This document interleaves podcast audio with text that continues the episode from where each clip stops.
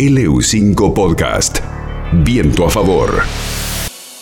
Tenemos a Lalo Mir, prócer de la radio argentina, crack del aire, y yo lo voy a denominar directamente como un verdadero animal de radio. Lalo, ¿cómo va? Bienvenido. Hola, ¿qué tal? ¿Cómo están? Cuando hablamos de la radio y de las personas que hacen radio, como en ese es tu caso, todos arrancan desde que eran escuchas de radio. Primero el ejercicio de escuchar y luego ejercer. En este caso, me gustaría saber cómo fue tu camino en la radio. Por mi época, ¿no? Y por la edad que tengo, muy, muy parecido al del resto. En mi casa la radio era el centro del entretenimiento. Cuando se juntaba la, la familia, generalmente la hora de comer. En un pueblo, los niños andan por su propio camino. Las puertas abiertas y la vagancia está a la orden del día.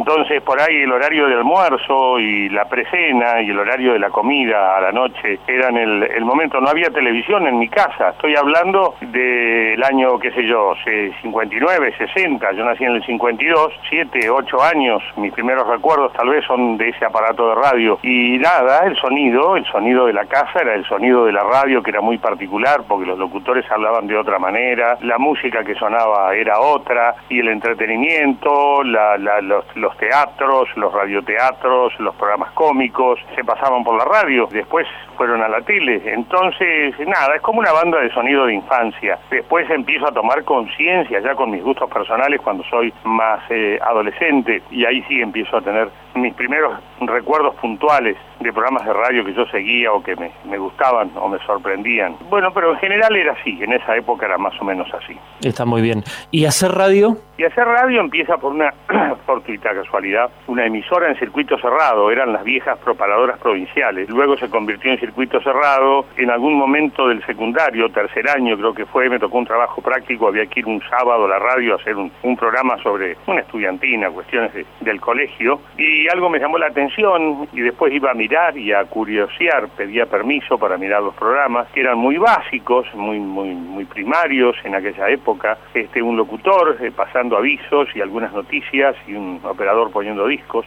había algunos horarios donde el mismo locutor era el que ponía los discos.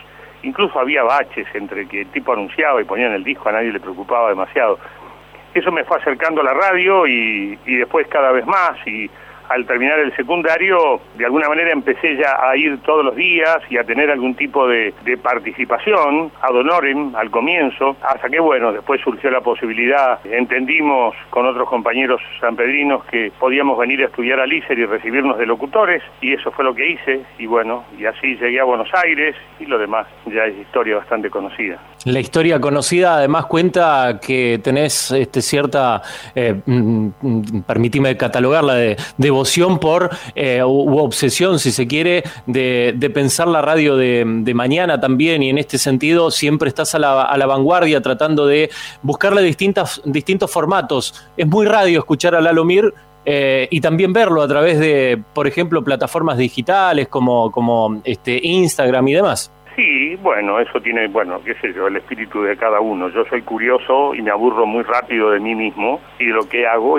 eso me obliga de alguna manera a estar siempre jugando o investigando o experimentando. Es algo que llevo conmigo, no cuando hago radio se nota porque se escucha y se ve, en este caso si me ven por redes, pero en cualquier otra actividad que, que encare me pasa lo mismo. Entonces es algo que viene conmigo, con, con, con mi personalidad. Por un lado es eso, es como buscarle la vuelta para hacerlo diferente diferente, para sentirlo diferente y para no entrar en la rutina. Y por otro lado también es la comprobación de que la radio es un tipo hablando en un micrófono y vos cambiás todo lo tecnológico, pero sigue siendo un tipo hablando frente a un micrófono y mucha gente escuchando en un parlante, sea radio, sea celular, sea computadora, sea tablet, sea lo que sea. Eso es radio, ese es el fenómeno, por dónde llega la frecuencia, por dónde se escucha, si viene por dónde, no, no, no tiene ninguna importancia. El fenómeno es esto, una persona habla y tira un dato, cuenta una historia y el mundo la escucha y tiene la capacidad de reproducirse, es como el primer ejemplo de la viralización, ¿no? El primer fenómeno viral es un programa de radio, la, guerra de,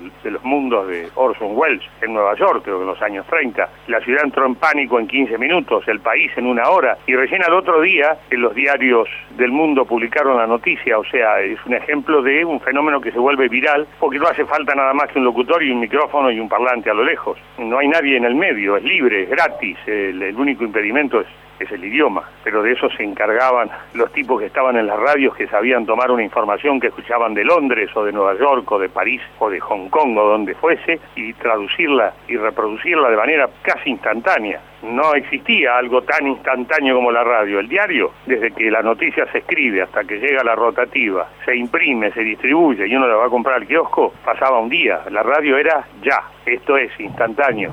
Entonces, por eso usó decir que es la madre de las comunicaciones electrónicas, de la comunicación moderna. Es el primer fenómeno viral. Hoy contaba y me acordaba esto de los músicos hoy en día que se juntan en las plataformas como el Zoom o algunas un poco más profesionales para grabar discos a distancia, cada uno en su casa. Gardel lo hizo en el 34, cantó en Nueva York y sus guitarristas estaban en Radio Rivadavia en Buenos Aires y lo escuchó el mundo. Entonces es como que la radio lo hizo siempre antes. No hay nada más moderno que la radio en, en materia de comunicación y todo lo que hace en Internet, las redes, y todo ya la hizo. Ya lo hizo la radio de alguna manera, obviamente con las limitaciones del caso. ¿Quién sacó primero un oyente? ¿Quién devolvió primero un mensaje y se lo leyeron? Siempre fue primero en la radio. Por esta cuestión de linealidad y de facilidad de síntesis que tiene, ¿no? Levanta la perilla hablo y me están escuchando, ya, ahora, no hay que esperar. Lalo, me quiero agarrar de eso para tomarlo como punto de partida y sobre esta reflexión que decís, que más allá del formato, por supuesto que lo importante es que está sucediendo la radio en el momento. Y para los de mi generación, si pienso en estos 100 años, hay un punto que es absolutamente indispensable pensarlo y es protagónico, que es en los 80 la llegada de la FM. Obviamente sos un recontra protagonista de esto eh, Radio Bangkok y todo lo que vino después. Y hoy, 30 años más tarde, 30 y pico años más tarde, parece que el formato, más allá de donde lo querramos escuchar, es más o menos parecido. Hoy ya no hay una distinción, me parece, y te lo pregunto, estética entre cómo suenan los programas de la M y cómo suenan algunos programas de la FM, más allá de los espacios temáticos y, muy particulares. ¿Para dónde vamos? ¿Te parece que esa eh, ya, ya no existe más? Esa distinción? ¿Hay una uniformidad a la hora de, pensar un espacio, un producto, un programa de radio?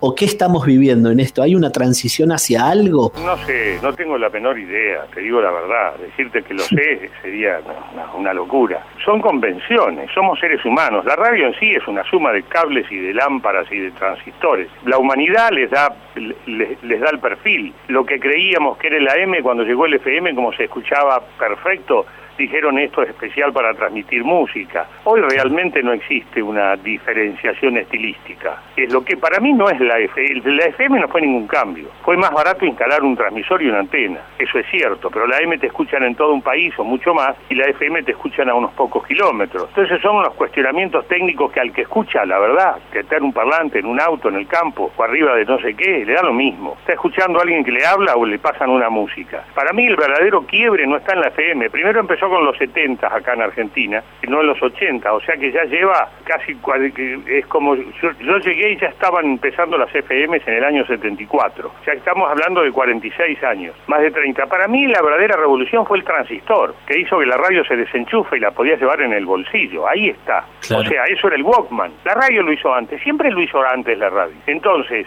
había unas radios, se llamaban, unas se llamaban Internacional, la speaker era más grande, había unas que eran como un paquete de cigarrillos, con el auricular, y el que tenía eso era Gardel, era como, como después el que tenía el Walkman y andaba pavoneándose escuchando música por la calle. Ese fue el cambio que fue antes de la aparición de la FM, después aparecieron las FM obviamente, pero la posibilidad de llevar el aparato con voz, porque el aparato se sube al auto. Una radio valvular adentro de un auto no había donde meterla en el tablero.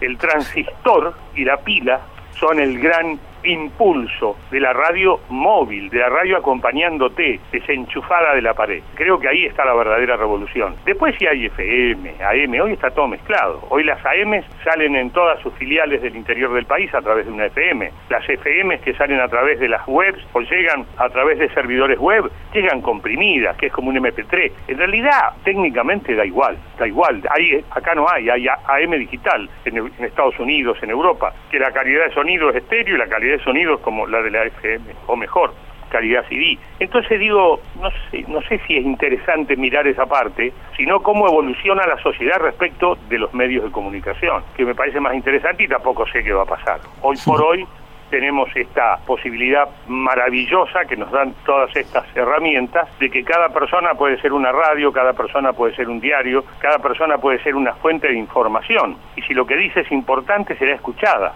Esa democracia dentro de la, de la manifestación, dentro de la, de, la difusión y de la comunicación nunca se había dado. Antes, si no llegabas a una de las 10 radios que había en Buenos Aires, no te escuchaba nadie. Exponencialmente esto se ha convertido en otra cosa, pero cuando hay un tipo frente a un micrófono y otro escuchando a la distancia, es radio. Lalo, hablabas de un quiebre, hablabas de cambios. ¿Cómo podés contarnos cómo vos viviste en tus años de carrera los cambios en la forma de locutar que se han vivido? No, está bien, lo mismo de siempre, me aburro de mí mismo y cambio.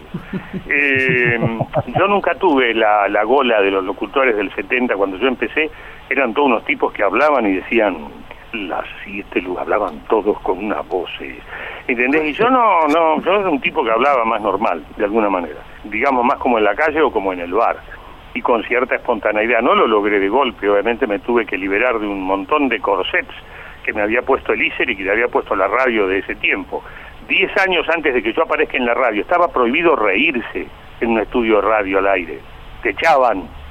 Y diez años antes los locutores iban todos de saco y corbata y si la, el, programa era una gala, un, show, iba de smoking y no se veía. Entonces, eso forma parte de la convención humana, no de la radio. Ese es el ser humano. Porque eso mismo que pasaba en la radio pasaba en el banco, nadie iba sin corbata a laburar. Entonces son transformaciones de la sociedad, de hábitos, de usos, de costumbres.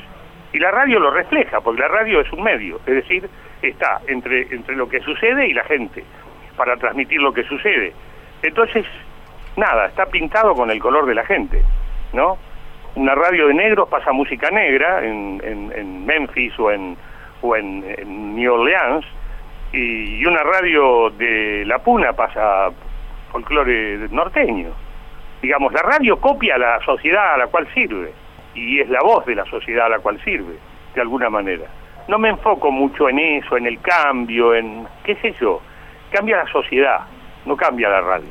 Cambiamos nosotros y cambia el arte, cambia la manera de hacer edificios, cambia la manera de viajar, ¿entendés? Cambia la sociedad, evoluciona, de nos guste o no nos guste, de, un modo. Ahora vamos hacia la velocidad. Todo tiene que ser cada vez más veloz. Todo se mide en tiempo, ¿no? Y esa impresora, ¿cuántas hojas larga por minuto? ¿Y pero cuánto tarda el avión en llegar? No, ahora sacamos un avión que está... Ahora la velocidad es, eh, y la velocidad no conduce a ningún lado, el plan de vuelo conduce.